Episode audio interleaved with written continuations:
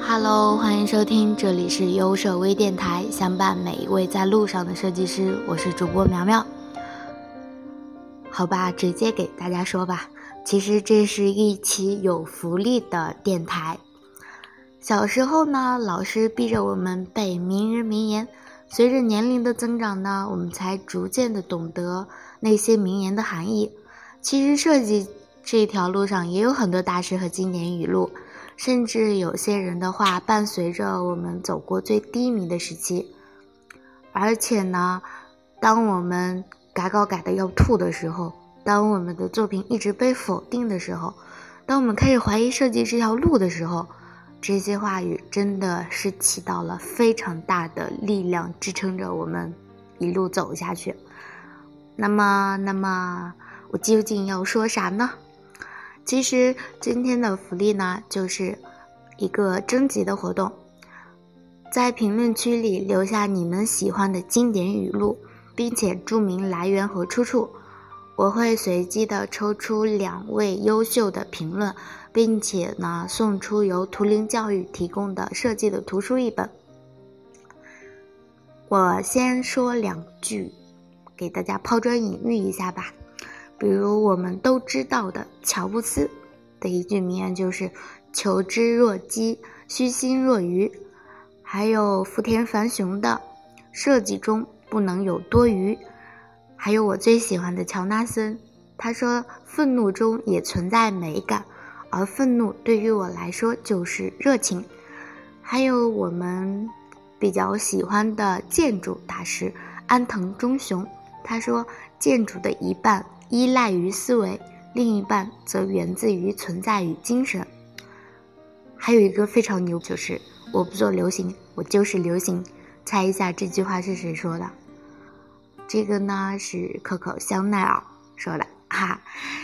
好啦，可以在评论区里留下你喜欢的设计名言，然后呢注意注明来源和出处，我会送出由图灵教育提供的设计的图书一本的。今天呢，接着给大家来分享《设计的教室》这本书。今天分享的呢是它的第三个专栏，从自己身上学习。好像好久没有给大家分享鸡汤类的了，那么就从这篇专栏开始吧。其实，《设计的教室》这本书呢，目的是让大家练习平面设计，但是在练习的过程中呢，希望大家能够。对自己如何创作这个作品呢？有一个认识，几乎所有人都是通过语言接受教育的。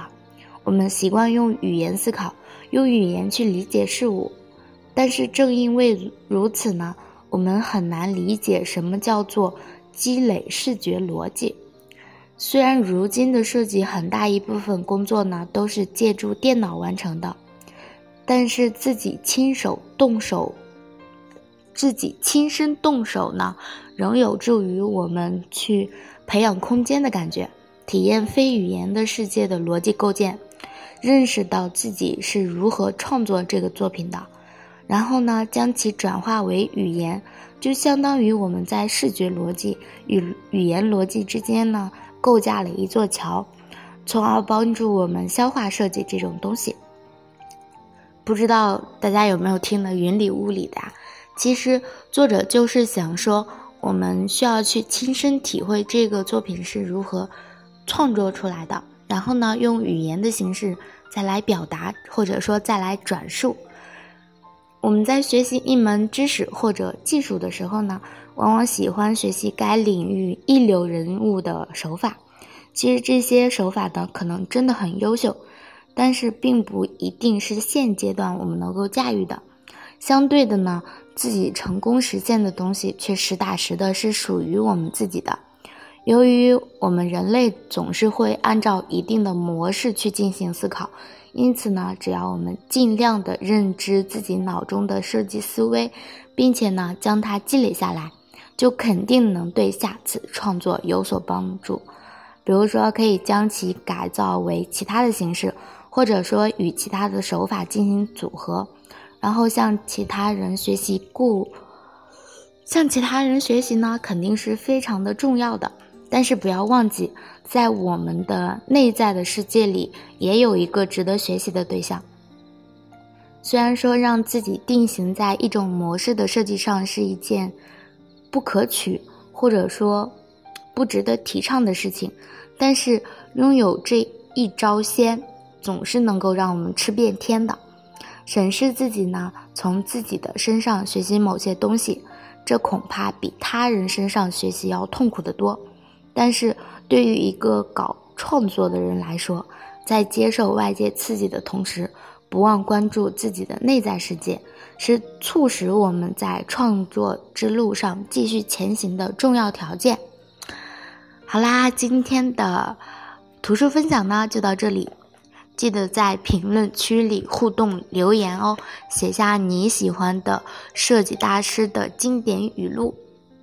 我会送出由图灵教育提供的设计的图书一本哦，记得留言啊。好啦，今天的节目呢就到这里啦。有手微电台始终相伴每一位在路上的设计师，我们下一期见，拜拜。